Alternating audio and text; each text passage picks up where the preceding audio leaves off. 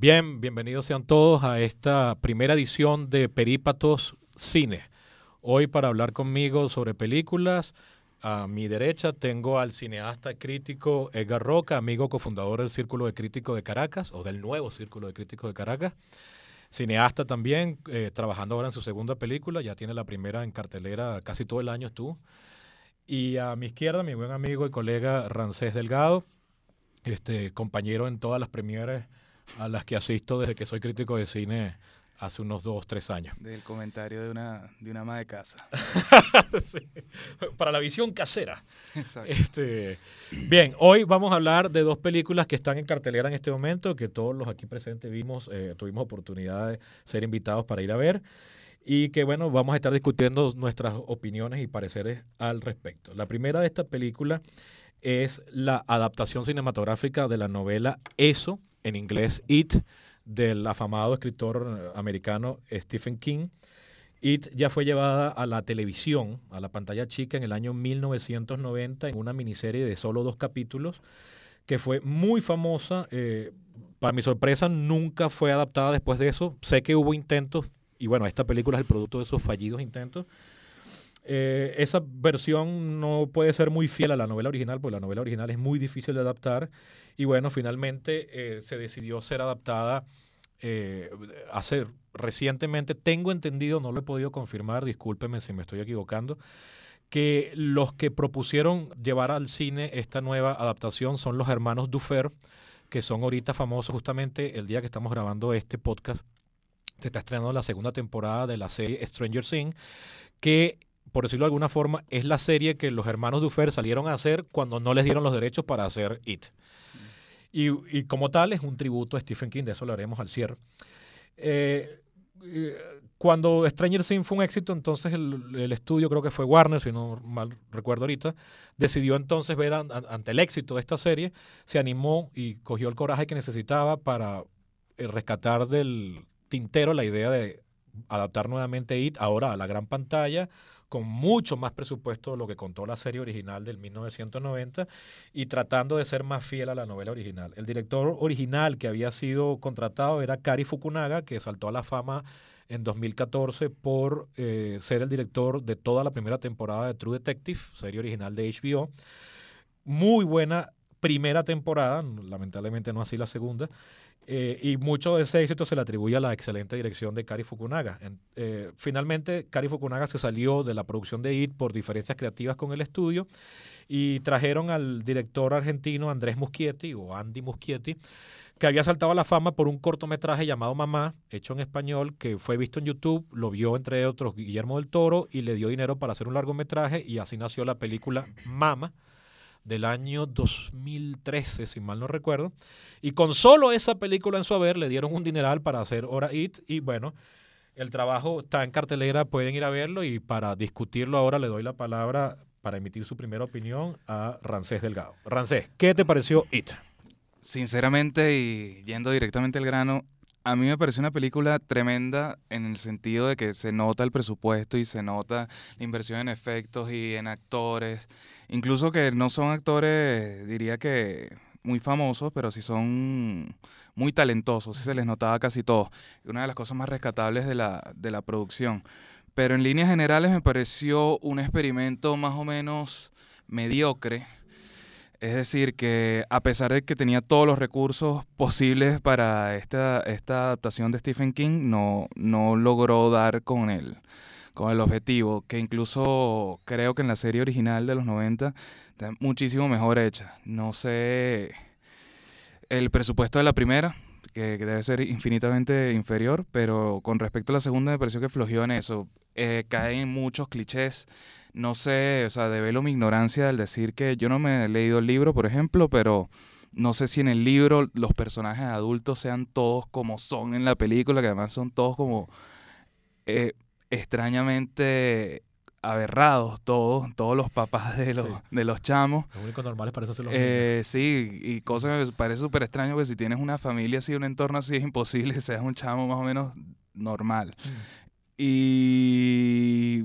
Pero de lo rescatable, rescato la, el maquillaje, efectos especiales, tiene cosas espectaculares con Pennywise. Este y otra cosa es el ritmo de la película, me pareció súper acelerado, parece de verdad un tributo a los 80 y a su ola de cocaína desaforada. y no había chance como de calmarse en la película, era un evento tras otro y no se detenía, no se detenía. Creo que cansó un poco, por lo menos a mí. Habrá que ver qué nos traen para la segunda entrega. No sé si alguien, bueno, aquí sí, esta, esa es otra cosa, el, el, que debía haber mencionado. La novela original de It es una novela de mil y pico de páginas. No mil, mil y pico, mil trescientas, mil doscientas, una cosa así. Muy difícil de adaptar, escrita en tres tiempos históricos distintos. Bueno, básicamente dos, pero hay algunos otros tiempos por ahí. Y esta primera película es solo uno de esos tiempos. En la novela están todo el tiempo saltando de una temporalidad a otra. Es los años 50 y los años 80, es la infancia de los protagonistas y luego la adultez. Sí, creo que eso pasaba también en la serie. En la serie sí se en la están mejor logrados los dos tiempos. Hecho, la, serie arranca con el presente. Exactamente, y va al pasado. al pasado y, vuelve al presente. Aquí, en esta película, tomaron una decisión que, en términos de producción, la entiendo. Es una decisión con la que no estoy necesariamente de desacuerdo que no quiere decir que me haya gustado, pero me parece que es una decisión sensata de contar solamente un periodo. Y la producción tomó otra decisión. En vez de ser en los años 50 la infancia y en los años 80, la adultez, es en los años 80 la infancia y en los años, en la actualidad, la, la, adultez. Que va a ser la siguiente película que será para dentro de dos años. Y esta película que está en cartelera ahorita fungió como piloto. Es decir, si esta película era un fracaso, no íbamos a ver nunca una segunda parte. Afortunadamente fue un... Digo afortunadamente porque aunque yo podría estar más o menos de acuerdo contigo, Rancés, en al menos muchas de las cosas que dijiste, igual quiero ver la segunda. claro, voy a ver como, como buen millennial quieres, quieres ver cómo cierra el ciclo. este, pero sí, no, vale, es tremendo, tremendo experimento y me parece que a pesar de que es la segunda película de este argentino director, en la segunda película en Hollywood, eh, me parece que está súper bien realizada. Claro, yo digo, pudo haberlo hecho mejor, pero no, no es que sea en sí mala. Me pareció mm. como un, floja la película en algunas cosas. Hay unos planos flojos, hay otros sí que son como más atrevidos. Hay una escena cuando están viendo, proyectando una película en un garaje que me parece que la dirección ahí es bastante buena. Claro, la puesta de arte es genial, la fotografía es pasable, decente. y es lo mínimo que se espera. Exacto, las actuaciones son bestiales y bueno, en donde flojea es la trama en ritmo y profundidad algunas veces en algunos personajes que sí haría un poco más de falta. Mm. Ustedes dos vieron, eh, ustedes dos vieron la, versión de los 80, la miniserie de televisión. La miniserie de televisión sí, la vi. Ojo, debo tener 20 años que no la he vuelto a ver. Mm. Eh, hubiese sido ideal haberla visto eh, ahorita, recientemente. De hecho, incluso voy a hacer un mea culpa ninguno de los tres aquí ha leído la novela y yo me lo propuse, o sea, yo pedí prestada la novela en, libro. en, febrero, le tomé fotos al libro, andaba con él para arriba y para abajo y no me pregunten por qué, ahorita estoy muy flojo con la lectura, al final no lo leí y lo devolví sin haberlo leído. Entonces, bueno, tuve que depender de la película para verla. Entonces, bueno, eh, tengo esa, ese plomo en el ala y... Como ese bache. Sí. Pero es que tú sabes que yo, en ese sentido, yo, yo siento que no son baches la cosa, porque es que la literatura es una cosa y el cine es otra cosa. Son cosas muy distintas, entonces seguramente es muy distinto el libro a la miniserie y también es muy, como es muy distinta a la película a la miniserie. Ojo, la miniserie de los 90 creo que fue nada que yo haya visto, salvo la, la primera adaptación de La Mujer de Negro, de los años 80, por cierto que me haya aterrado tanto como me aterró. a mí, igual a, mí. It me arruinó la preadolescencia. O sea, yo después casi que no podía llover y quedarme solo, una cosa así, porque me... O sea, para mí fue medio traumático. Ni Freddy Krueger, ni Drácula, ni eh, eh, Viernes 13 me generó a mí los traumas que me generó It. Tengo amigos que, que odian los payasos por, por It, por ejemplo. Tengo un par que conozco así que, que los odian, los odian y todo viene de la miniserie. Ah. Ahora, eh, yo no, yo no, yo creo que Rancés está súper violento esta mañana con, Viene de tu, viajar en el metro. Vengo del metro, y digo como una hora en el metro, que insoportable. Yo, yo, no, yo no lo consideraría un, esfuerzo mediocre, a mí me parece una película lograda que cumple lo que, lo que busca. Además, yo no sabía lo de que detrás del, de, esta, de este proyecto estaban los hermanos de, Stranger Things, los creadores. Bueno, eh, eh, la intención. Porque tiene mucho Stranger Things. La, la, intención original, de hecho, es que Stranger Things es un tributo a, sí, a los 80. A los 80 slash a Stephen King. o sea, toman muchas cosas de Stephen King, ellos, ellos han confesado su admiración. De hecho, la fuente en la que está hecha los títulos de comienzo de la serie está inspirada en la fuente con la que se escribieron los títulos de las novelas de Stephen King. Exacto, sí. Este, pero ellos al final no trabajaron en esta película, pero fueron como los rebotaron. Fueron los que rescataron la idea de hacerla. Claro, claro. Y, y, y, con una visión, esa visión de creadores, ya con una serie que es exitosa, que ya tiene, que la segunda temporada la vamos a ver eh, desde a partir de, hoy, de, este momento que se está grabando el, el podcast.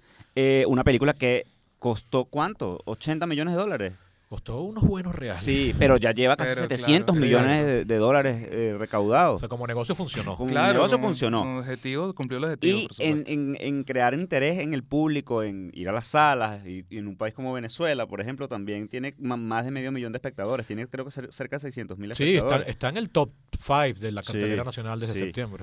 Entonces, una película que a mí me parece... es aquí, como dices tú. En la... y, me parece muy, pertinente, muy acertada la, la apuesta o la apuesta, mejor dicho, a ese ritmo, por ejemplo, super cocaína que tú mencionas que a mí me da risa, pero que yo, yo lo acepto y lo aplaudo porque también son los tiempos que corren. La gente, la gente ve, y además siempre lo digo en las clases, hay 3 mil millones de vistas a un videoclip que se llama Despacito de un reggaetonero, de un, de Daddy Yankee con Luis Fonsi.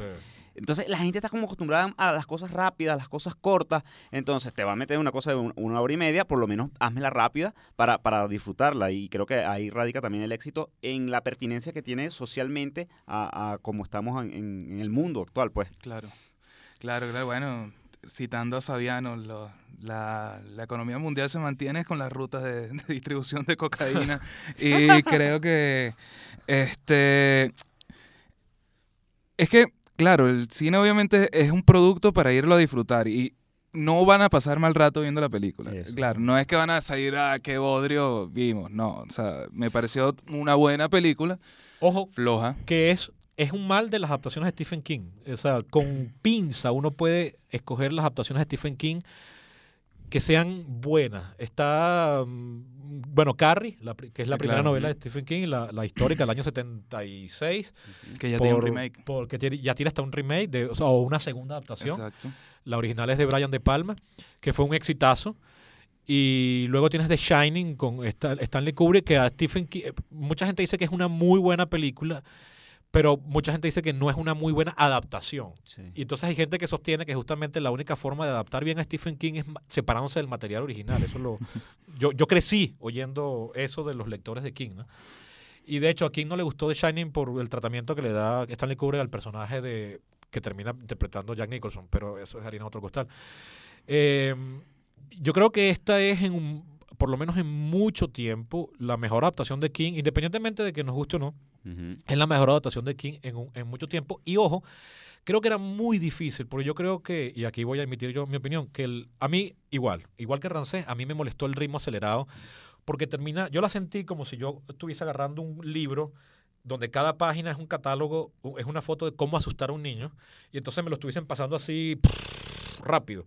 O sea, cuando está generándose un susto y yo estoy asustándome porque, oh, mira, el payaso está detrás de la tubería. Ah, ahora el papá está pegándole a la niña. Ahí está el payaso otra vez. Ah, mira, ahí está el payaso en una bicicleta. Ah, ahí viene el niño y está oyendo voz. Ahí está, o sea, era como que no me, da, no me dejaban chance de asustarme para que vean a qué me refiero. En la Jurassic Park original de Steven Spielberg, una película de noventa y pico o cien, o cien y pico minutos, los dinosaurios solo salen en 15 minutos de toda la película.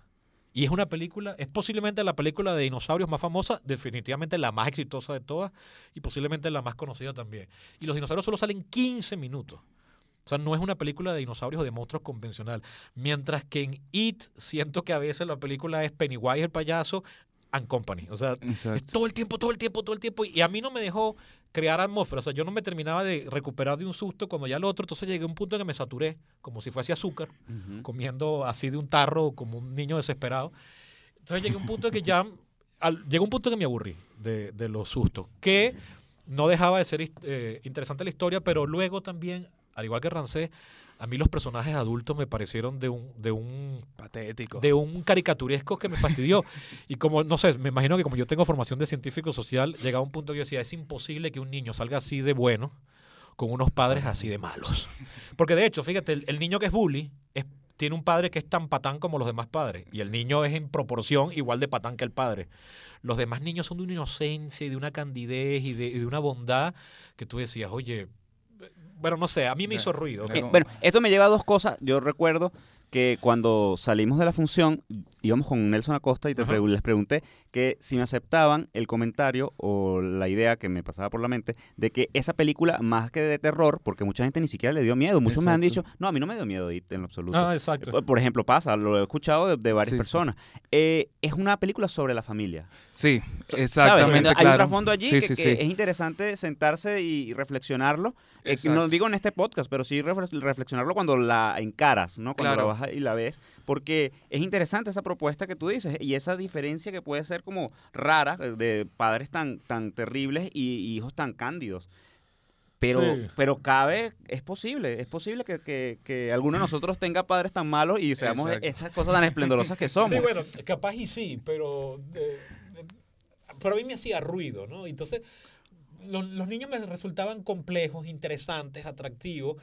La relación con su entorno, no. La relación con su entorno me resultaba a veces inexistente, a veces absurda o a veces lo más mínimo, en lo más mínimo interesante, porque los niños entre ellos, los niños protagonistas, el, Losers Club, como lo, llaman ellos, el club de los perdedores, entre ellos, ellos como grupo aislado, que e, esa es otra cosa, es una relación que quizás ameritaba una película más larga o quizás una miniserie original como y terminaba haciendo Stranger Things en vez de haciendo It, ¿no?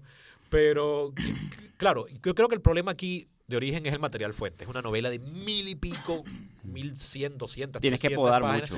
Había que podar mucho. Incluso la película, la novela original tiene cosas que son intransferibles al cine. Intransferible porque tú no puedes poner a un niño que te actúe eso, tendrías que hacerla animada, una cosa así, y le resultaría desagradable a un montón de personas. O sea, em, para que me den una idea y me disculpan, es otra cosa que yo he hecho al principio. Este podcast va a estar lleno de spoilers. Este, en la novela original hay una pequeña orgía entre los niños. Imagínate. Entonces, ¿cómo, cómo actúas, cómo actúas, cómo tú pones a un niño de 11 años a actuar una orgía? Con los códigos morales actuales. No, con los códigos morales casi que de cualquier época de la modernidad, incluso, ¿cómo pones tú actores caros claro. a actuar una orgía y que no sea los 120 días de Saló o la Calígula, o no ya una, abiertamente una porno, ¿me entiendes? Claro. Entonces, entonces es, muy difícil. Ningún, ningún A-lister de Hollywood te va a aceptar eso. Entonces, entonces hay cosas que tienes que excluir, cambiarlas por otras. Eh, y, y, ojo, mencioné el caso más extremo. Pero hay otras cosas. Sin embargo, ahora eso también me lleva a pensar, que era la otra, el otro punto que tenía, que leí que Stephen King estaba muy conforme con la adaptación y que le había gustado mucho la película. Mm. no sé si es porque le pagaron muy bien. Y bueno, tienes, me pagaron muy bien, me, cae bien el director y los productores, vamos a hablar bien de la película. Como cuando o si no, porque por ejemplo, le gusta. Le, le, pagaron muy bien por la adaptación de La Torre Oscura y no le gustó. Exacto. Por ejemplo. Entonces, no, es, porque le gustó el acabado. Una cosa que además hay que dejarlo aquí claro, Stephen King, yo lo valoro cada vez más, más de 40 adaptaciones cinematográficas. Sí. un monstruo, un tipo que, que, prolífico increíble. Sí, increíble. Y eso es. Y además de todo tipo, porque se, lo conoce por sus historias de entre paréntesis, terror, entre comillas, terror, pero en realidad tiene de todo. De Shawshank Redemption, claro. Sí, claro. que es una de las películas más queridas desde los, el año 94, es originalmente un cuento corto de Stephen King y no tiene nada de terror, es una historia de esperanza. Vaya, la película es más larga que el cuento. Y este universo de la Torre Oscura, que también es una cosa como que quiere ser como de superhéroes y de ciencia ficción y es una mezcla de cosas, ¿no? Y terror también. Ha, terminado siendo el hilo subterráneo conductor de todas las novelas de King. O sea, resulta que todas las novelas de King están conectadas vía la Torre, Oscura. Lo leí, o sea, la Torre Oscura es como el, la tramoya Exacto, el fondo de, el fondo de, del universo del King. universo King. A él no le gustó, pero debe ser por eso, porque lo quiere tanto, eh, eso, es, eso, es tan, tanta la inspiración, está tan vinculado que no le gustó, pero a mí me gustó La Torre Oscura. Fíjate, a mí a mí me a mí no, a mí me pocas veces me pasa que cuando una película tenga cinco minutos ya hay una parte de mí que dice ya ya ya al final ya. Y con esta me pasó. Y no puede ser una cosa también del vicio de, de, de el conocimiento que tienen ustedes sobre King yo no, yo no, yo, no, yo, yo, me declaro ignorante. Yo, muchas cosas yo te digo, yo nunca me he leído King completo. Yo tampoco. Mm. o sea, yo, he empezado una o dos novelas de él y nunca las terminé. Pero han visto más películas de King que, las que he visto yo, se lo puedo asegurar. He visto, bueno, bueno ah, incluso adaptaciones, Red Rose, me acuerdo, que no me gustó mucho tampoco. Está, ahorita hay dos en Netflix, eh, está 1922. Y el juego de Geralt. Está el juego de Geralt, que ha sido un éxito también. Netflix está contenta con esa adaptación, o sea, la han visto mucho. Eh, eh, no, pero la metí en la lista. Mi infinita lista donde veo uno, saco una y meto 10. eh, bueno, yo, como les decía antes, la película, yo creo que la palabra que yo debería usar es decepcionante. O sea, yo, yo esperaba algo mejor, pero ojo, decepcionas es porque yo estaba esperando muchísimo y no alcancé a eso, pero no es que me, no es que no me gustó, no es que me molestó, sino que, mira, este, cumple su función, está mejor hecha que la, en términos de calidad de producción. Que pero, ahora en cartelera. Y, pero, mira, por ejemplo, no me asustó en ningún momento. No, no, me produjo susto. No, no, estás tenso durante toda la película. No me puse tenso, esa es otra cosa. Aquí hay una. Y eso yo no la vi con Rancé, fíjate, la vimos como con una semana de separación. Este, yo, ah, ojo, eso fue, es una prueba piloto. Cuando fui al estreno, me fui con una amiga que es fanática, fanática de King, se ha leído, yo no sé, de 40 novelas de King, ella se ha leído 25, una cosa así. Entre ellas Hit y la ama, ella no le gusta la miniserie de los 90, dice que está muy mal adaptada. Ella en, general considera que casi nunca ha sido adaptado bien. Y ella también salió medio decepcionada. O sea, ella no... O sea, ¿tú no recomendarías la película? No, sí, ahí está, ahí está la, cosa. Sí la recomiendo, o sea, sí. La, la contradicción humana. si tengo que votar como se vota en Netflix, o si tengo que votar como se como votaban Roger Ebert y, y, sí, claro, con un pulgar arriba, un pulgar abajo, tengo que votar con el pulgar arriba. Pues yo sí la mm. recomendaría. Creo que a un gentío sí le va a gustar, pero a mí me decepcionó. O sea, yo me esperaba más, estoy ansioso por ver si en la segunda parte yo creo que, entre otras cosas, es, mi primer crítica es el ritmo, o sea, no dejan que me asuste, no dejan que, la, que una trama, es que son muchas subtramas, que claro, en mil y pico de páginas te da chance. Capaz si tú haces una miniserie de seis temporadas, fino, queda perfecto, o una película de noventa y pico o cien minutos, quizás tuviste que acelerar muchas cosas. Este eh, pero, pero la película está bien hecha. Entonces yo tengo que admitir que está bien hecha, que tiene muy buenos efectos especiales. el payaso lo hace muy bien. A ustedes dos que no, que no les gustó, yo les, les propongo un, reto, les hago un reto público acá. A ver. Este, que además lo hago con, con los alumnos de la clase de crítica acá en Low Cap. Eh, que si yo les pregunto, una imagen de la película que se les venga a la mente que les quedó, una imagen, descríbanla. Pueden describirla, que les haya gustado. Ah, yo tengo la mía. Después que ustedes digan la suya, yo digo la mía. Mira, una imagen. Una imagen, así sea un plano, sea una secuencia, sea un diálogo, algo de la película que tú dices, cada vez que piensas en ir, sabes, en la mente te pasa siempre, o al menos a mí me pasa, cuando pienso en una película, siempre hay eh, la, imagen más poderosa o el momento más poderoso o el que más me haya eh, marcado, es lo que yo recuerdo cuando estoy hablando de la película. Mm. ¿De tú la tuya, Rancés? yo eh, pienso la mía. Así, a vuelo rápido, recuerdo, y o sea, que está muy bien lograda esa escena, la escena de la chama en el baño, cuando empieza a salir sangre del inodoro. Me parece que es genial, es una de las mejores partes de la película. Eh, primero porque como que te lo asomaban, pero que saliera tan rápido y tan de repente me pareció atractivo y como que te envuelve en la pantalla. Si lo ves en un buen cine, obviamente te envuelve toda la imagen y parece, incluso podrías llegar a decir que está ahí casi, me parece todo manchado también de sangre. Sebastián. Eh, Mira, yo creo que en las escenas de la primera vez que ellos se enfrentan como grupo uh, con Pennywise en la casa, otra cosa, a mí me gusta, esto es una cosa que me gustó, para que no digan que estoy todo el tiempo negativamente hablando, me gusta que asusta de día. Es decir, em, un recurso gótico tradicional es asustar mm, de noche porque la noche nos intimida, porque somos animales diurnos, ¿no? No somos como los murciélagos o los ratones. Y el hecho de que la película pone al payaso en la calle de día y los niños lo ven de día, me gusta porque nosotros que vivimos en la gran ciudad moderna, entonces podemos pensar que estamos somos inmunes al, miedo de, del pequeño pueblo porque vivimos en la gran ciudad. Pero el hecho de que It aparezca en las calles de día, en Pennywise, perdón, eso me gustó. Y entonces las escenas cuando ellos se enfrentan por primera vez con él contra Pennywise y descubren que si no le temen, él se debilita. Y le creo que le clavan una flecha, una lanza por la cabeza y se la atraviesa. Y él, eh, Pennywise, todavía ahí, o sea, ellos le ven una debilidad, pero él todavía no está derrotado, sino que ah, me agarraron y se quita la flecha y se va. Esa, esa imagen me gustó. Como todas las veces que aparece alrededor de la casa, que ellos lo ven con los globos y tal.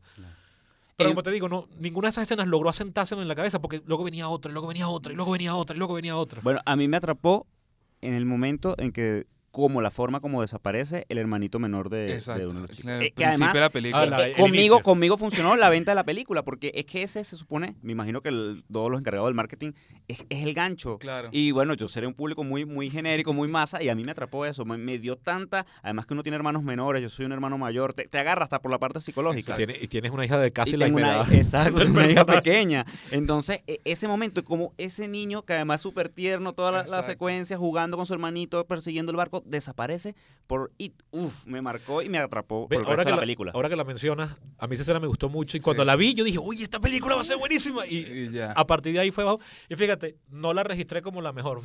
ni siquiera pasó por la cabeza cuando y, y te digo que, puede ser eh, una cosa hasta la estrategia de marketing porque eh, he visto hasta memes de la parte de, que, ¿sabes? Juegan con la cosa de los animalitos. Pennywise. Le dice un niño al niño que le da los datos el, es, el teaser póster de la película, esa escena. es esa escena. Y también la misma escena de la miniserie de los 90 también es famosa, con, con la, del año 90.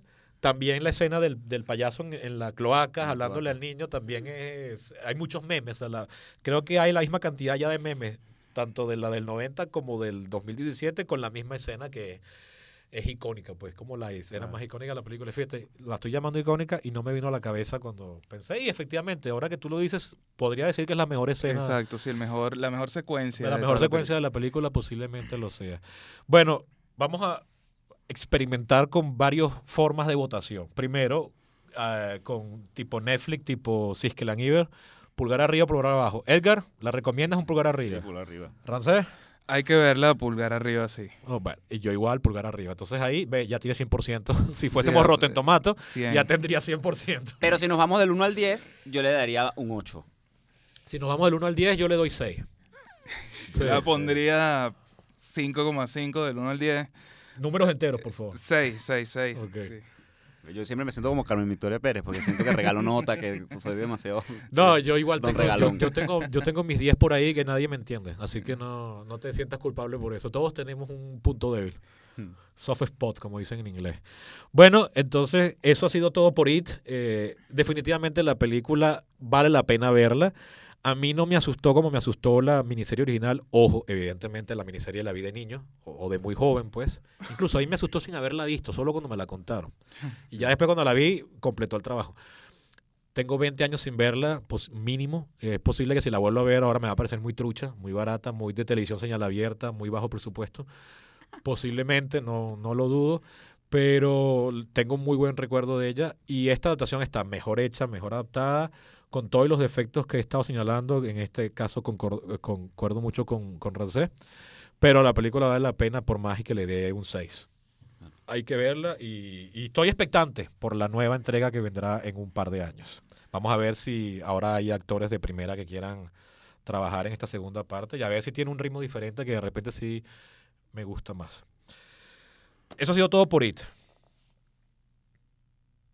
Y ahora vamos a hablar de la segunda película del día, una película de estreno más reciente.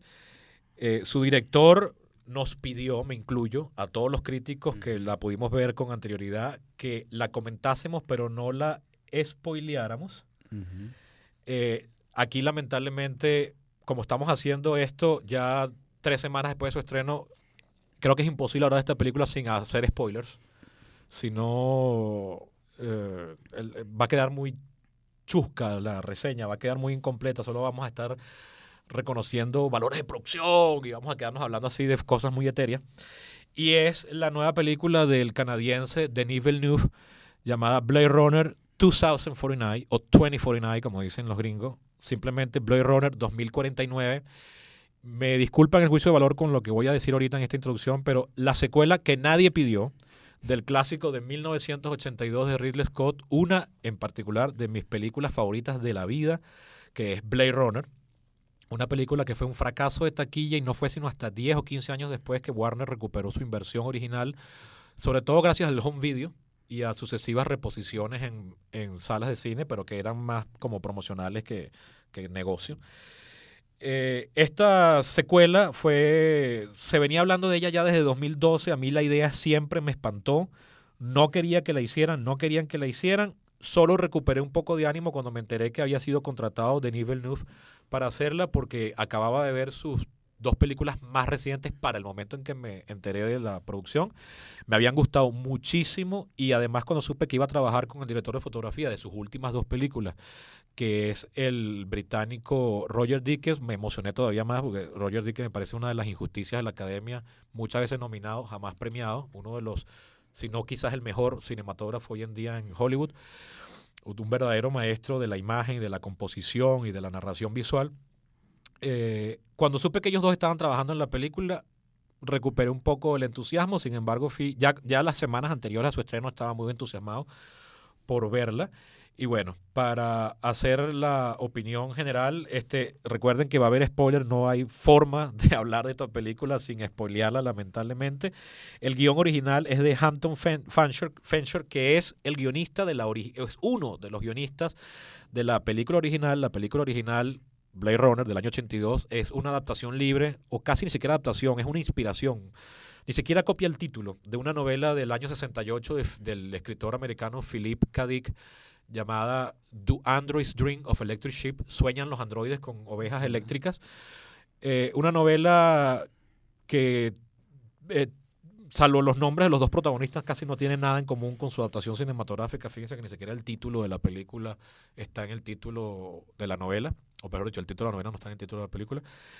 Eh, cosa que a mí me la hace más agradable porque entonces la película se independiza de la novela y lo que tú decías que el lenguaje cinematográfico es uno, el lenguaje literario es otro, se logra independizar en ese sentido.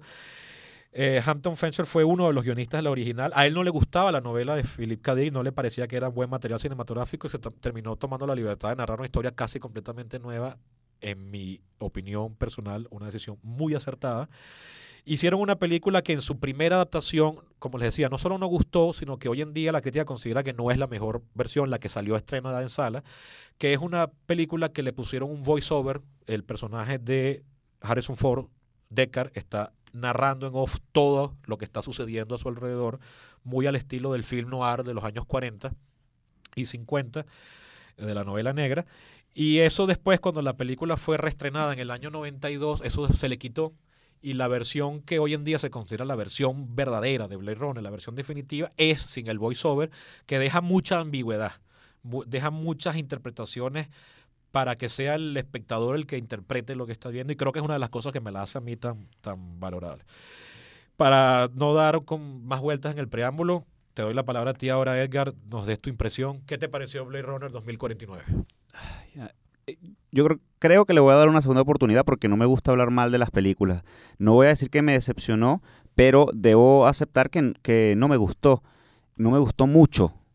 Eh, y creo que ahí juega con mucha fuerza el, tema generacional. Por ejemplo, te pregunto, ¿cuándo, fue la primera vez que viste Blade Runner, la primera? Hace 20 años, la vi alquilada en VHS en un club video que había por mi casa que tenía la edición Director Scott y después al año siguiente Warner Brothers cumplió 75 años y a nivel mundial, a nivel mundial cuando Venezuela jugaba un papel en el mundo, reestrenaron varias de sus películas en el cine, que si Bonnie and Clyde, Casablanca mm. y Blade Runner y tuve la oportunidad de verla en el cine creyendo que iba a ver la versión teatral del 82, descubrí que era la misma de Director Scott que ya yo había visto en VHS y pude verla en el cine y me gustó todavía más. Es una película que tomó tiempo para crecer en mí. Ya la, la, tengo en. Fue mi primer DVD comprado original. La tengo en Blu-ray, o sea, la tengo en casi en todas las ediciones. Cuando tenga dinero para un 4K también me lo voy a comprar en 4K. Y cuando sea millonario me voy a comprar una copia en 35 milímetros. Firmada por, por Scott. Y, tú, y la pude ver en cine, tengo 20 eh, años apreciándola, la Yo la, primera vez que la vi habrá sido hace 12, 15 años alrededor. O sea, la vi en DVD directo, creo que me la prestó Sebastián. Estábamos viendo una materia, una electiva sobre distopías en el cine. Ah, eso fue en 2007, hace 10 años. Hace 10 años. imagínate. Y la verdad sí, también me enganchó. No creo que al nivel de Sebastián, me parece como que creció con la película. Casi. Pero, pero sí me enganchó y me pareció un buen producto, una buena realización. Bueno, a mí Blade Runner no es mi época. Mm. Porque soy el más joven dentro de esta sala. Siempre me voy a jactar de eso. ¿Ustedes son del mismo año? Ah, sí. ¿Tú eres del 87? 87. ¿De qué? Noviembre. el, más joven de la sala.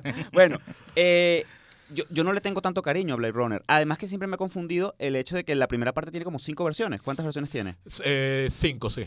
¿Ves? Y yo he visto pero, una, yo no sé cuál he visto. Si es la que estrenaron, si es la que... Pero vamos a reducir, vamos a decir que son dos. Porque las, las, la principal diferencia es voiceover, sin, voiceover. la vi sin voiceover. Eh, ese es el Director's Cut. Y luego hay un Final Cut que mejora, quita algunos, corrige algunos efectos. Y, creo que agrega minutos. Y, agrega segundos. Exacto. segundos. La que yo vi dura una hora con 57 minutos. Ese, es el, ese es el, sí.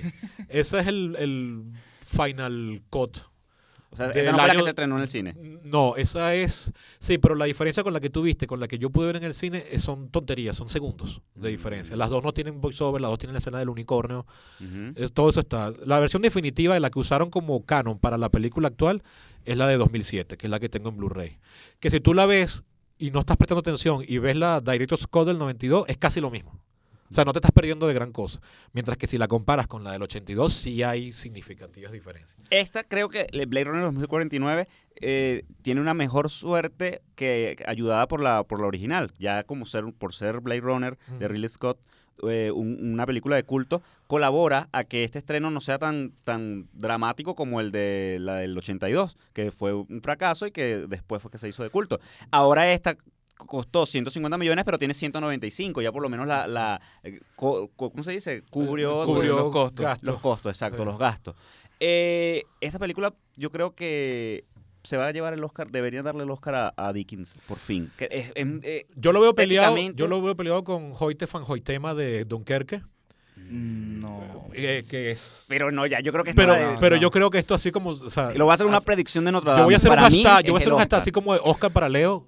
Oscar, for Leo, yo creo que ya Oscar, for, Roger, porque ya está haciendo. bueno, este, a Ennio Morricone le tuvieron que dar primero uno de estos honoríficos. Antes, de... que finalmente le dieran el que yo creo que se lo dieron porque ya dijeron, se nos va a morir, tiene 90.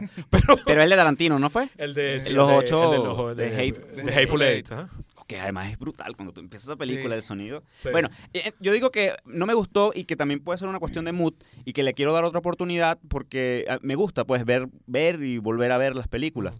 Eh, me pasó, yo recuerdo y siempre lo recuerdo, eh, Lost in Translation, la primera vez que la, la vi me durmió, la segunda vez la, la terminé pero me aburrió. Y la tercera vez me, me, marcó, me encantó. O sea, amo Sofía Coppola, las pantaletas transparentes de Scarlett Johansson con lo que arranca la película, es una cosa que quedó en mi cabeza de por vida. Entonces, con Blade Runner yo quiero volver a verlas, la, tanto la 1 como la 2, como la 2049, en, en, en, otros momentos, en otro, en otro estado de ánimo, a lo mejor eran las 6 de la tarde, estaba cansado y me, me, aburrió. Eh, pero valoro mucho la fotografía, valoro lo correcto del trabajo de Gosling, que se, que se sigue, se mantiene como uno de esos actores muy talentoso. Muy talentoso y de los más importantes de la actualidad. De su generación me parece de los mejores. Sí, sí de, de, los mejores. Ana de Armas, por favor, sí. por favor. Creo, creo que si yo hago el ejercicio este que te digo de, de recordar algo, eh, eh, la imagen, esas gigantescas ah, del cuerpo de ella desnuda son cosas que... El, eh, holograma. El, holograma y el que es como, como estatua, ¿sabes? Que también es ella misma desnuda. me marca. Ana de Armas. Harrison Ford y su participación, pues levanta suspiros y la gente cuando aparece Harrison Ford, tú sientes como que casi que quieren aplaudir que está Harrison Ford allí. Que eh, parece que ahorita últimamente solo podemos ver a Harrison Ford repitiendo sus papeles icónicos, ¿no? Indiana Jones, Solo, Decker. Las dos anteriores me decepcionaron bastante y esta, él, esta vino a salvar la patria. sí, sí.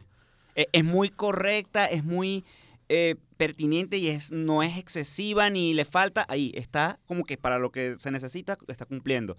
Eh, pero me, decepcionó, si, me, si algo debo decir que me, me decepcionó fue el trabajo del director, que me gusta muchísimo. Me gusta mucho su trabajo en Incendios, me gusta mucho su trabajo en, Prisioneros, en Enemy, en... ¿Cuál fue la otra? En Sicario. En Sicario, incluso en Arrival, la manera como él eh, todo lo de las atmósferas las mantiene y las crea desde su trabajo como director Acá yo creo que estaba como tímido, como con un gran peso encima, que es una película de culto, un gran director o, un reconocido director como Ridley Scott con, con, una gran trayectoria. Como productor. Como, como productor. como jefe. Pues. Sí, teniendo, ¿sabes? Yo creo que toda esa presión se le nota a Villeneuve y no es su mejor trabajo. De todas las que le he visto, eh, creo que es la película que menos me gusta de Villeneuve.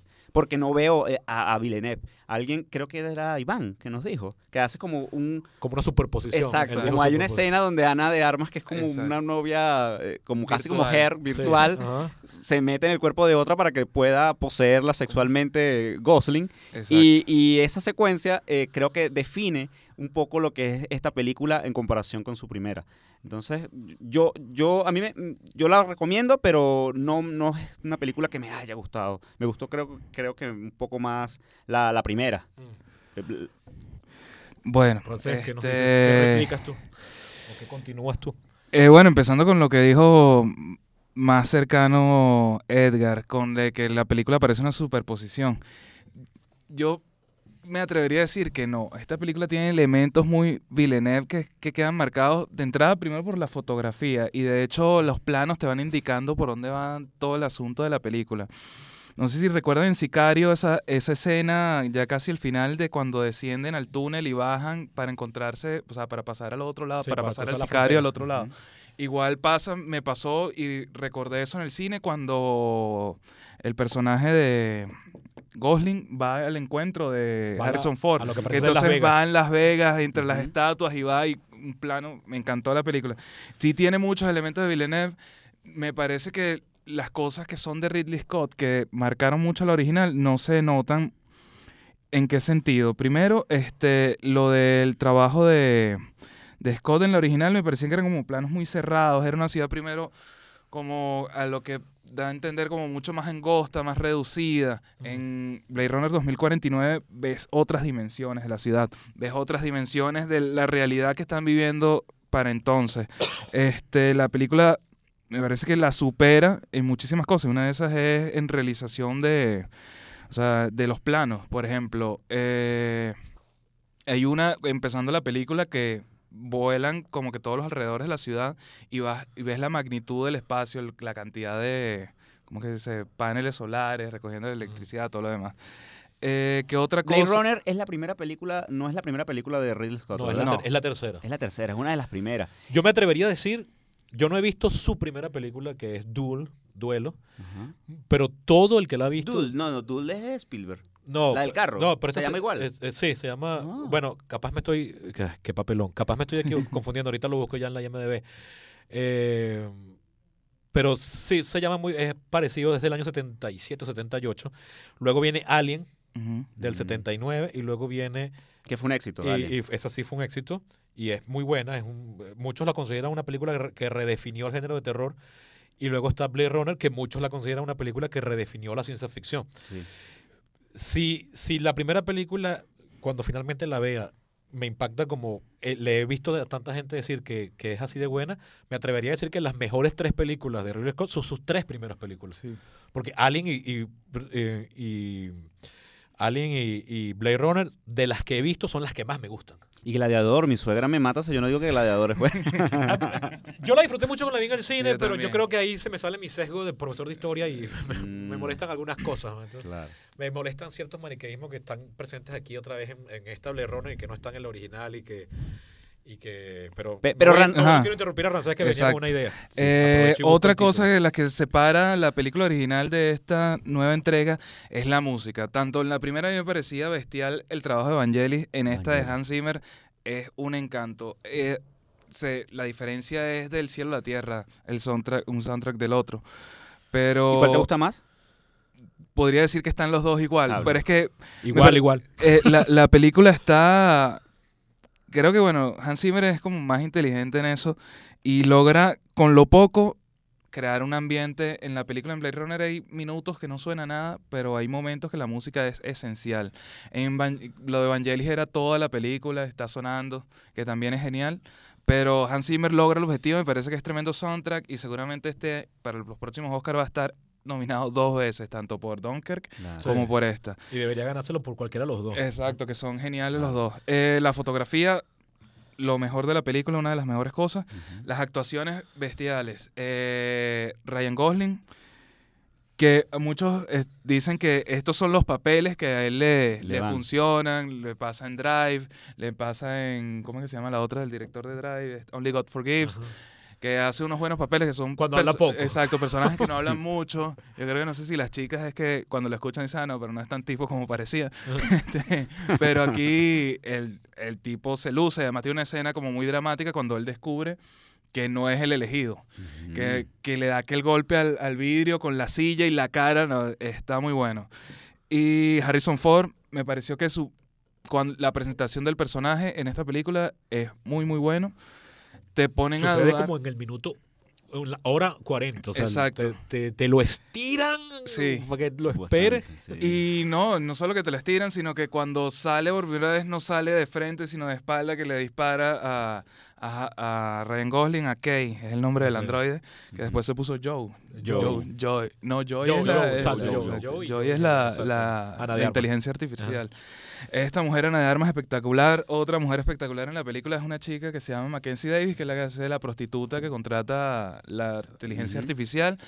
Eh, Robin Wright, bien también. el otro androide, el androide de, de Wallace, la otra mujer espectacular. Luz. Se llama Luz. Este, espectacular también esa actuación. Eh, el mismo, bueno, que sale poco. Jared Leto. Jared Leto. Cumple. Suficiente, exacto. Está suficiente como aprobada la tesis ahí. Eh, otra cosa que me impresionó de la película es que yo llegué por lo menos sin ver, habían publicado tres cortos antes de la, del estreno de la película. Yo llegué a la película sin verlos y creo que no hicieron falta. Eh, Igual me sorprende que los primeros cinco minutos de película tú no sabes, bueno, no te lo dejan claro si el personaje de Ryan Gosling es o no es un androide y te lo cantan de una. Es más, ahí yo dije, no, es que ya la película no es esto. Ah. la película es mucho más que esto. Y claro, me di cuenta cuando, cuando pelea con un androide de verdad que el androide lo tiene contra una pared que al parecer lo deja mínimo loco. este, yo dije, claro, una persona no puede aguantar tal nivel de golpes, tiene que ser un androide. Y ahí lo revelan a los cinco minutos de la película, cosa que me parece genial porque amplía el universo y da nuevas aristas y nuevas formas de contar una historia totalmente distinta que me parece que se aleja bastante de la original porque la original es un es como la investigación de un crimen y él va poco a poco la, original es un film noir con, con androides Exactamente, y este, sí, y esta sí va mucho más allá y se discuten otras cosas. Me gusta lo que se discute en la película. Es el concepto más o menos de qué es real y qué no, y hasta qué punto somos de verdad sintéticos pero reales, incluso la misma humanidad, o sea, el mismo personaje de Harrison Ford, por ejemplo. Por esas razones es que yo digo que tengo que volverlas a ver, volverlas a ver cada tiempo, leerla y, releerla. Yo volví a ver, yo volví a ver dos semanas después o una semana después volví a ver Blade Runner 2049, la fui a ver en una mejor pantalla de la que la vimos el día de la premiere, una pantalla más grande. Lamentablemente tenía una familia atrás, la sala estaba casi vacía y yo mm. vine a tener el mal tino de sentarme atrás, o sea, justo delante de una familia donde había un pelado como de 12 años que prefería estar, yo qué sé, viendo los trolls o algo así. Y no dejaba de molestar. Entonces, Emoji. Eh, sí, una, una, cosa así como esa. Y no dejaba de molestarme. Entonces me tuve que voltear más una vez a mandarlo acá allá. Y, pero lo pude ver en una mejor pantalla, una pantalla mucho más grande, una pantalla 235 a 1 de esas que llegan hasta el piso, en una sala tipo estadio. ¿Dónde? En el, Los Naranjos, ah, la sala 1 de Los Naranjos. Este, me, yo, yo los, oigo, los, oía y yo decía, oye, mi opinión va a ser la síntesis perfecta de lo que están diciendo los dos, porque si vamos a empezar, voy a decir algo, lo, que, lo primero que a mí me pareció malo y que ninguno de los dos mencionó, a mí me decepcionó el guion. A mí me parece que el guion cae en unas exposiciones incluso diría hasta balurdas en un par de puntos que no tienen, que no hacen falta, además, y que la original no tiene. Es decir, cuando un personaje comienza a explicar, sabes que hubo un blackout y se nos borró todo y no existe nada de lo que existía antes, yo dije, ciencia ficción chimba, esto ya lo he visto en series de televisión animada. Este eso me pareció pobre, eso me pareció que estaban haciendo un ejercicio de mala escritura ahí. Y lo peor es que no pasa una vez, eso pasa al menos dos veces más en la película. Eh, pasa una vez más al cierre, ya en esa escena final tipo Planeta de los Simios, eh, que, te anuncia una, otra, spoiler, que, deja abierta la posibilidad de una segunda secuela que habla de un uprising, de un alzamiento general de replicantes. Pero a mí eso no me molestó. O sea, la película me pareció que está tan bien hecha que esas cosas que por lo general molestan a los fanáticos de la ciencia ficción, que es tu caso, mucho más que el mío, este pero la película está tan bien realizada que no me molesta ninguna de esas cosas. Es que, es que fíjate, yo, yo salí del cine eh, y así, wow, o sea, salí impresionado. Era mejor de lo que yo esperaba. No considero que sea mejor que el original, pero siento que, como dices tú, Edgar, Denis Villeneuve, evidentemente, y, y para que no quede en duda, lo ha confesado. O sea, hay un montón de videos de YouTube donde lo dicen. Él para él es fanático, él vio la original en el cine con el voiceover, él la ama, él le encanta la primera vez que la vio, él le gustó, él era un niño cuando la vio, le, cosa rara porque no es una película para niños, es una película muy no es la típica No, pero era adolescente a lo mejor, Quizás tiene, sí. tiene como 50 y eso es hace 35. Sí. Eh, sí, exacto, debe haber sido un adolescente, le gustó bastante. Él no quería que hicieran una secuela, él no quería que lo contrataran y al final lo convencieron y dijo, bueno, está bien, o sea, Sí, evidentemente él pisó con cuidado, él hizo un tributo, me parece que está visualmente muy bien trabajada. La última película de Denis Villeneuve que vimos, que fue Arrival, a mí me decepcionó un poco, pero porque las dos películas anteriores a mí me habían gustado demasiado. Yo la primera vez que vi algo de Denis Villeneuve, que arrastré a Rancés al cine, fuimos a ver Sicario, y yo salí extasiado. Dos semanas después vi a eh, Prisoners por televisión, me, y gustó casi igual me entusiasmé mucho cuando supe que entonces lo habían contratado para Blade Runner y dije, bueno, al menos algo bueno, una noticia que para mí es mala, que es la idea de una secuela. Fui a ver a Rival entusiasmado, había generado muchos hype, la nominan a los que yo, wow, será mejor que las otras dos. En mi opinión, no es mejor que Prisoner ni que ni que Sicario. Y no le fue bien en los Oscars, ahí lo ves. exacto. Este, eh, pero es una película en la que uno ve los elementos de nivel. No, lo que pasa es que uno lo ve como en una versión eh, suave, una versión modo easy, en, lenguaje de videojuego, ¿no?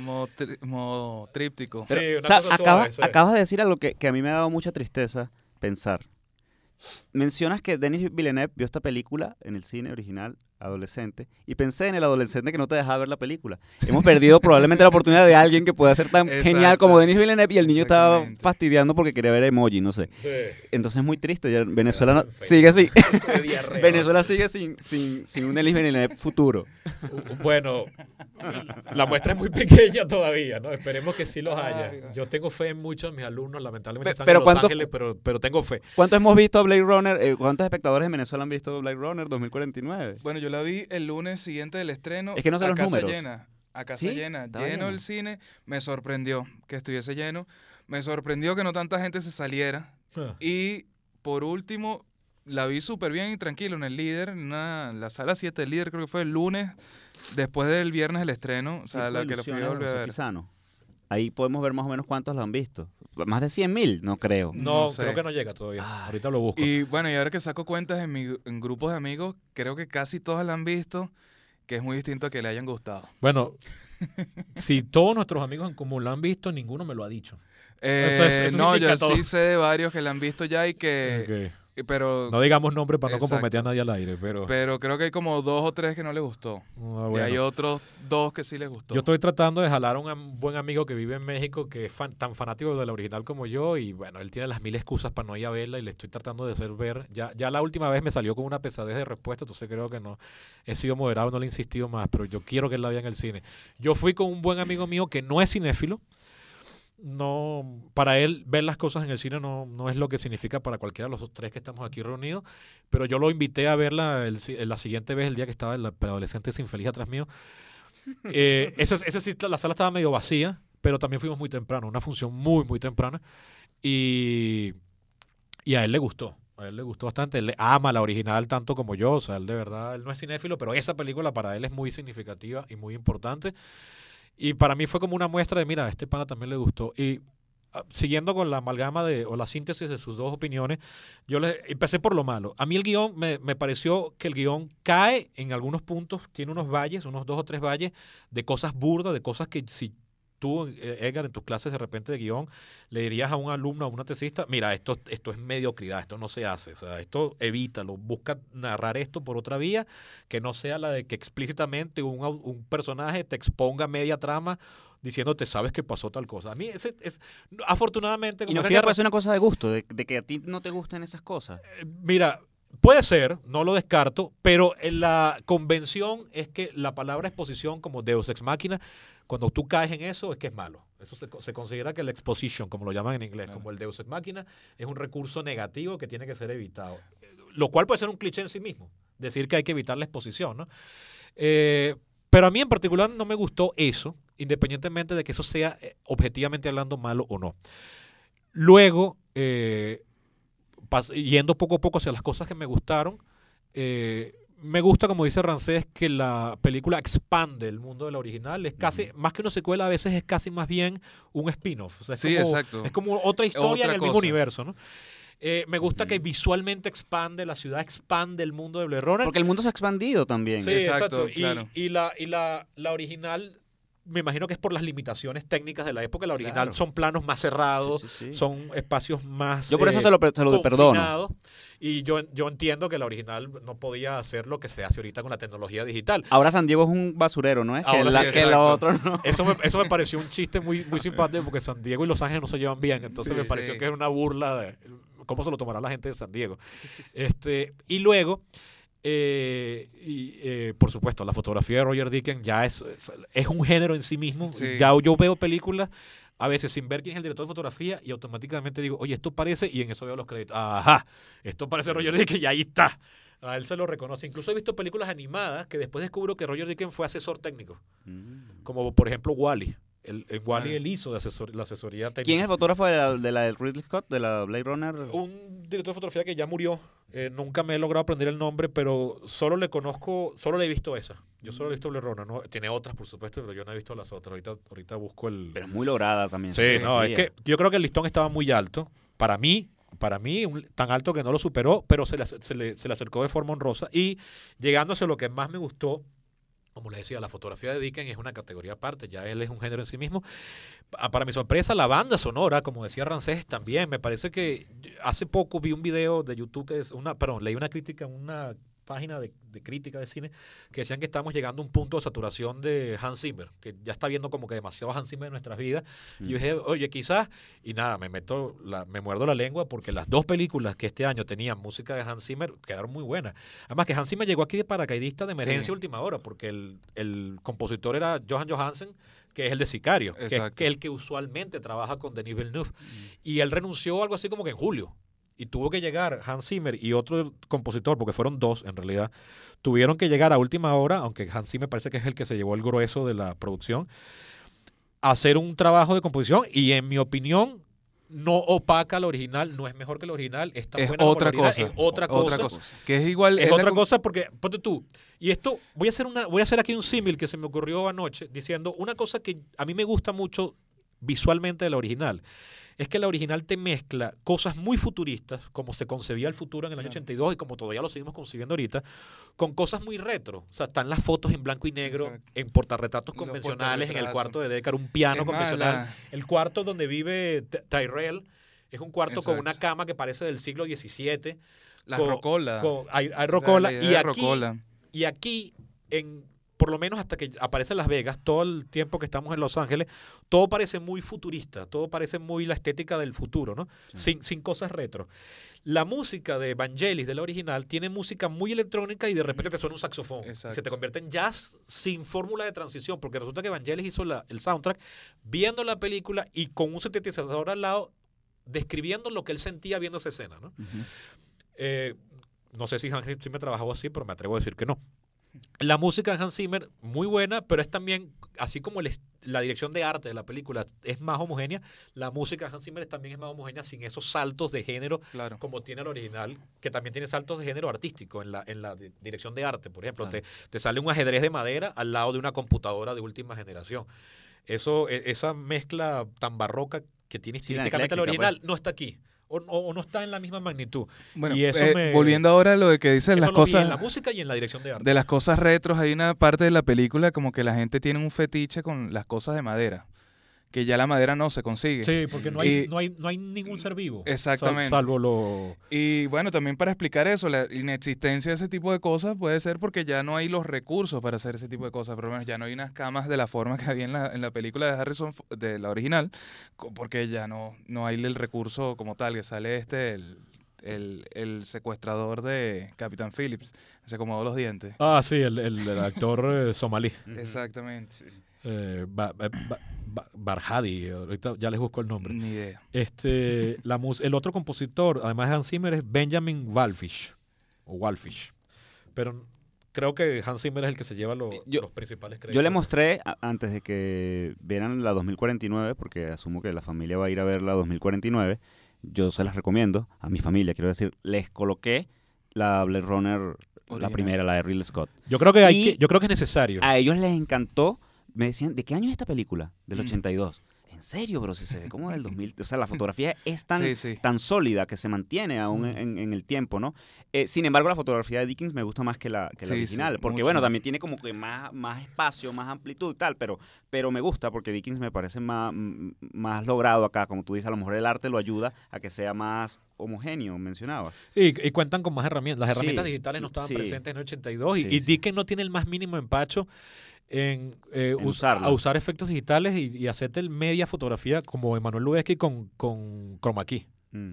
O sea, haciéndola en postproducción después digital. Ahora, fíjate esta contradicción que me atrevo a decir acá. A mí, este es el trabajo de Denis Villeneuve que menos me gusta, pero yo creo que Villeneuve es mejor director que Ridley Scott. Para mí. Yo creo que es mejor director. Porque si analizo las dos películas, Blade Runner, bueno, una película de culto, Ridley Scott... También tiene mucha pifia. Claro. También tiene, mucha... exacto. Sí, es un, es un director... A mí me faltan todavía por ver las primeras películas de Denis Villeneuve las últimas cuatro las he visto, tres de ellas en el cine. Con solo esas cuatro también es una comparación un poco asimétrica, porque por supuesto el otro tiene 20 películas. Sí, 20 o 30 películas, ¿no? Pero hasta ahora, faltándome las, sus tres o cuatro primeras, es un director para mí más consistente en la calidad de lo que entrega que Ridley Scott. Ridley Scott tiene unas películas que son para mí de las mejores, de mis favoritas en la vida, con otras que son un total me. O sea, un la de, ¿cómo es? The Counselor, una cosa que es un Fassbinder. Yo la detesto. la, odiaste? No, bueno, a mí porque me gusta el escritor. Ah. El escritor de que es Cormac McCarthy. su primer este, para el cine, Su primer guion para Sí, pero tiene otras cosas en los 90 que son cualquier. Sí, exacto. no, bueno, Robin Hood, la última que es con cualquier cosa. Sí. este, él es muy desigual en su. El, bueno, yo no he visto la última de Alien, pero creo que no es de él, ¿o sí? No, sí, sí. sí. De hecho, él no dirigió, porque Blade Runner, 2000, e, esta secuela de Blade Runner, la iba a dirigir él. Y como le coincidió con la secuela de Prometheus, él se entregó a esa y se, quedó solo como productor ejecutivo de esta y contrataron a un director. Pero por eso... y escogieron muy bien. A mí me parece que los últimos, creo que lo más reciente de Ridley Scott que recuerdo haber visto justo ahora es Prometheus. No, y El Marciano. El marciano. que estuvo en los ah, verdad, el marciano. A mí el marciano no me gustó tanto y Prometheus sentía que se estaba repitiendo él en sus primeras tres películas y se repetía, se repetía. Villeneuve que tiene de bueno. En Incendios es una belleza de película. Este, Estuvo nominada al Oscar. Sí, era eh, mejor, mejor película hablando, hablando inglés. Exacto. Eh, una belleza de película súper bien contada en tres tiempos distintos. Eh, logra montarlos bien, logra sacarle buenas actuaciones a un montón de actores que tú ni idea. Luego la siguiente que vi, Sicario, igual. Yo nunca imaginé que esta mujer, ¿cómo es que se llama ella? Emma, eh, Emma no. Emily Blunt. Emily Blunt diera tan eso, eso llegar, a, ese nivel porque tiene unos momentos muy buenos claro había actores excelentes como Josh Brolin, caso de Benicio del Toro, que son muy buenos actores, que capaz no es tan fácil, no es tan difícil sacarle una buena actuación, pero esta mujer me parecía que sí. Es que se puso a la altura de sus compañeros. Exactamente. Y, que eran unos monstruos. Y luego eh, Prisoners... Eh, el manejo de la atención ahí. Eh, sí, también.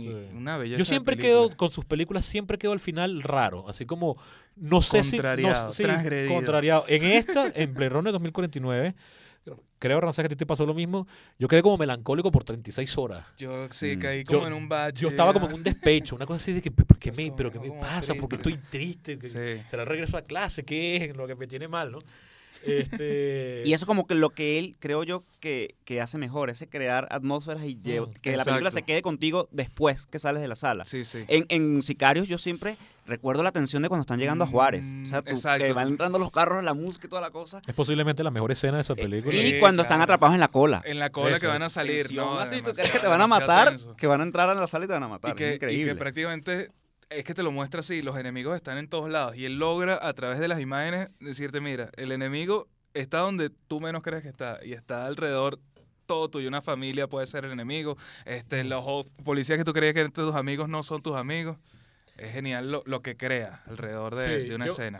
Es, es, sin lugar a dudas, un director muy talentoso que hay que prestarle atención a lo que va a hacer. Esos, son esos directores que apenas salgo de ver una película de ellos, ya me meto en internet a ver qué es lo siguiente en lo que están trabajando y me decepciono cuando no veo que aparezca un título por ahí. Eh, pero quería cerrar con la idea de lo, de lo que me gustó y luego aquí otra vez bajo un pueblo la vara, ya mencioné dos cosas, la fotografía, la dirección de arte. Eh, me gusta que expande el universo de la original, se siente más abierto, pero al mismo tiempo también hay como menos detalle. Y ayer estaba viendo unos videos donde alguien decía eso y es verdad, yo lo sentí también. Esta segunda película es casi toda aérea, ves las ciudades muy lejos. La segunda tiene muchas escenas a mitad de ciudad, ¿no? O sea, tanto a nivel de calle como a nivel de del piso del medio de los edificios. Exacto, del piso te 20. Te quedan pisos para arriba y hay muchos pisos para abajo. Esta está como casi todo el tiempo un piso arriba.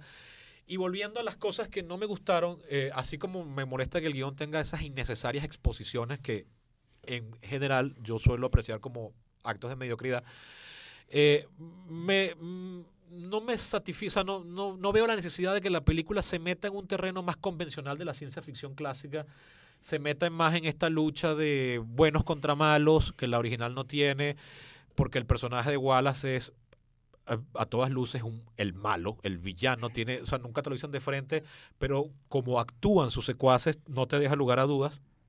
Este, me parece que esa rebelión que sale planteada al final eh, también es innecesaria.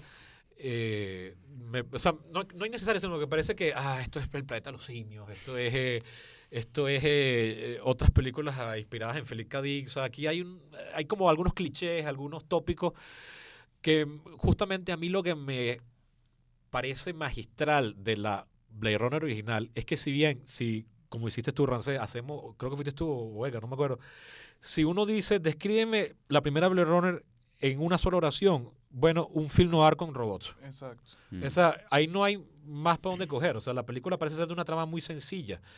Pero en esa sencillez, con todo lo que no dice, sobre todo cuando le quitaron el voiceover en el año 92, la película gana porque tú le puedes atribuir un montón de cosas o hacer un montón de metalecturas a través de, del lenguaje eh, figurativo, a través de lo que significa ese reflejo en ese ojo de, la, de ese búho y que eh, coincide con el reflejo del ojo de Deckard o de Rachel.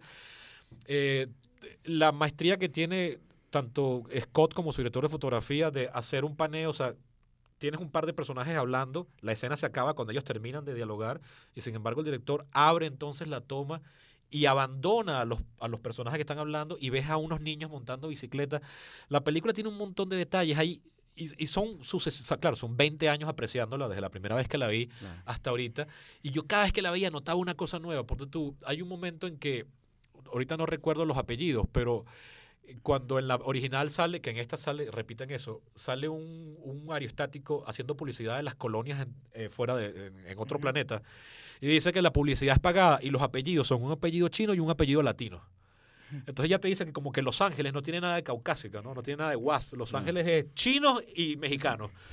claro, eso lo noté a la décima, decimoquinta vez que lo vi. Entonces esas son cosas que yo fui agregando a lo largo de 20 años que me fueron enamorando al original. Entonces, claro, tenía el peso de la altura de donde estaba viendo la secuela.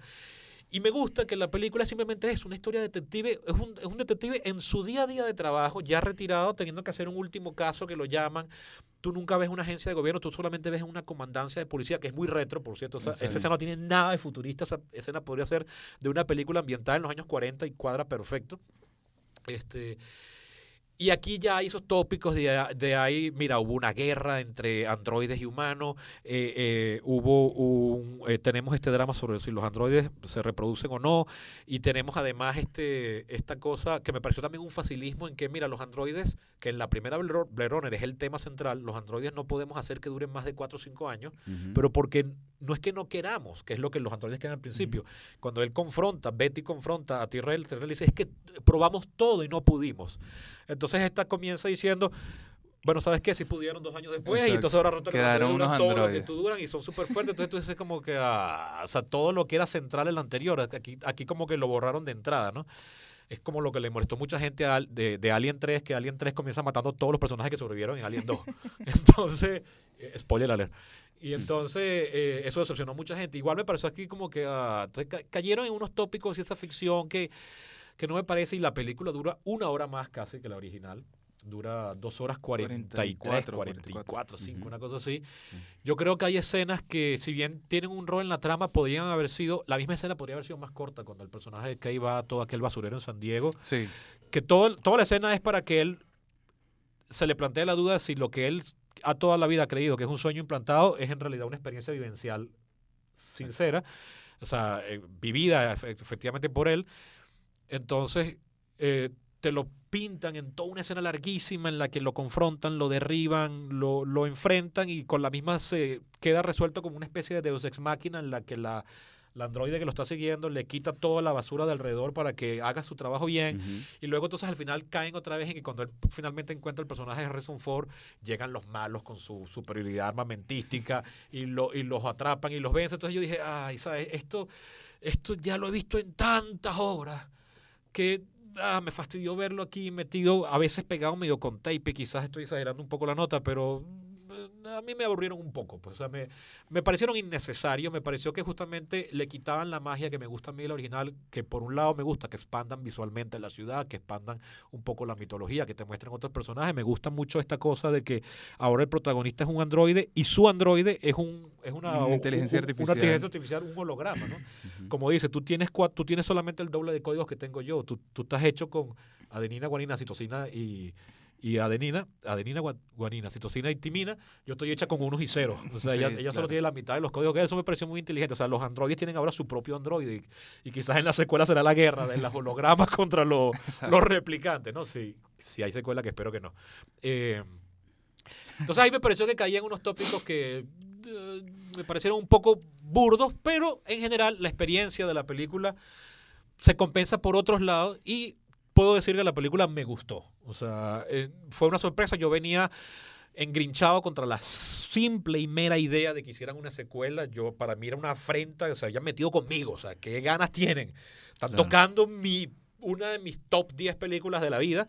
Y tengo que decir que, mira, este, la hicieron con respeto, la hicieron muy cuidadosamente, la película está muy bien hecha, la película hasta cierto punto se sostiene por sí misma, aunque considero que la película no se explica, o sea, tú no entiendes la mitad de la película si no has visto la original, pero aún así se puede disfrutar si no has visto la original, porque la compensas con las actuaciones, la que, estoy de acuerdo con ustedes, las actuaciones son muy buenas, incluso la actuación más más simple, que es la de Ana de Armas, está muy buena. Ya se pone a la altura de sus compañeros, lo que demuestra la importancia de un director y un buen cast personajes que apenas tienen minutos en ese en pantalla se la roban, hacen un muy buen trabajo. Y, bueno, ya no puedo seguir hablando de Roger Dickens porque voy a parecer un fetichista, pero la fotografía, que hay escenas que están iluminadas nada más con una luz ocasional, como la pelea final en el carro, que solo está iluminada por la luz que entra a veces por la ventana y que muchas veces no entra y que solo el agua deja pasar, está muy bien logrado. Y un momento de tensión muy bien logrado que definitivamente Denis, Denis Villeneuve es un maestro creando tensión, es muy Hitchcockiano. Sí y, muy buena herencia ahí. Está sin temor a estar haciendo herejías comparativas, eh, está a la altura de sus compañeros de edad, porque tienen la misma edad, de un David Fincher y, incluso un Christopher Nolan. Este, o sea, no, son, son directores que ya le llevan ventaja en, en, tiempo y en admiración, pero este llegó más reciente y se coló ahí y yo, sin temor a estar cometiendo una injusticia, lo, lo pongo en el mismo sitial. Bueno, pasemos a hacer este experimento de votación. Empecemos con los pulgares. Este, Rancés. Pulgar arriba, sin duda alguna. La recomienda. Edgar. Pulgar arriba también. Pulgar arriba, yo también. Entonces, bueno, otra vez, si nos poníamos como Rotten Tomatos, pues sacó 100%. Por eso es que ese eh, eh, mecanismo de ellos no me gusta. Eh, pero si le ponemos nota. Yo 8. Rancés. Yo le pongo un 9. Yo le pongo un. Yo estaba entre 9 y 8, pero.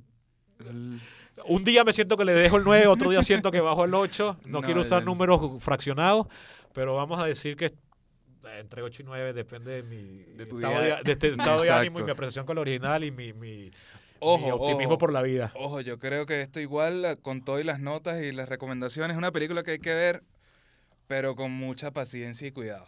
sí, no, es una película para todo el mundo. Exacto. Este, como, no es como It, es, claro. una, es una película para un público más nicho, público que le gusta la ciencia ficción, público que conoce la obra de Villeneuve o, público que conoce la Blade Runner original o le gusta el género el subgénero distópico. Y para el público general, quizás Gosling por La La Land. Exacto, para que Gosling, por Crazy Stupid Love. Sí, a mí, a mí ¿sabes? Yo, yo todavía no termino de asimilar, confieso mi esnovismo y mi disculpa si ofendo a alguien. Yo no, termino, yo no termino de entender la gente que va al cine a ver las películas porque le gusta fulano o mengana como actores, ¿no? Esa es la vieja escuela de los 40. Claro. Pero, ojo, eh, posiblemente sea el 80% de la gente que ve las películas la ve por el actor. Yo, que me autodefino cinéfilo, la veo por la temática, por el director, por la historia, por lo que sea, ¿no? Por, junto un montón de, de variables ahí. Y me sorprende que entonces hay gente que se sale a mitad de Pero es que desde las bases. La otra vez le, le, pregunté a un eh, niño. Esa es, la, base del, esa es la base del cine, del negocio del cine. Claro. el Star Power. Y yo digo que desde las bases, desde las bases, porque los niños tampoco te enseñan qué hace un director. Claro. qué importancia tiene un director. La otra vez le pregunté a un niño qué, qué, directores le gustaba y me dijo Dwayne Johnson, Zac Efron. Yo le dije, no, esos son los actores. Yo hablo de, de los directores. ¿Tú sabes lo que hace un director? Y me dijo, yo no juzgo a la gente por lo que hace. Exacto. yo no tengo la culpa que sea un bastardo. bueno, pero yo creo que sí, te gusta Drive, te gusta Blade Runner la original y te gusta cosas como Zodiac. Zodiac es un buen ejemplo para esta película porque tiene más o menos la misma velocidad. Te va a gustar Blade Runner 2049 sin duda alguna. Si te gustaron esas tres, llégale a Blade Runner. Sí, igual, yo lo recomiendo de la misma manera. Bueno, entonces con esto hemos cerrado nuestro primer episodio de Perípatos Radio. Eh, esto vamos a tratar de que sea mínimo dos veces al mes para tratar de cubrir los estrenos de la semana. Estamos llegando tarde a este par de películas. También haremos algún día episodios monográficos de clásicos, de películas que sintamos que todo el mundo deba ver, así sean de hace 70 o 100 años o de hace seis meses. Y eh, nos estaremos oyendo por este mismo canal.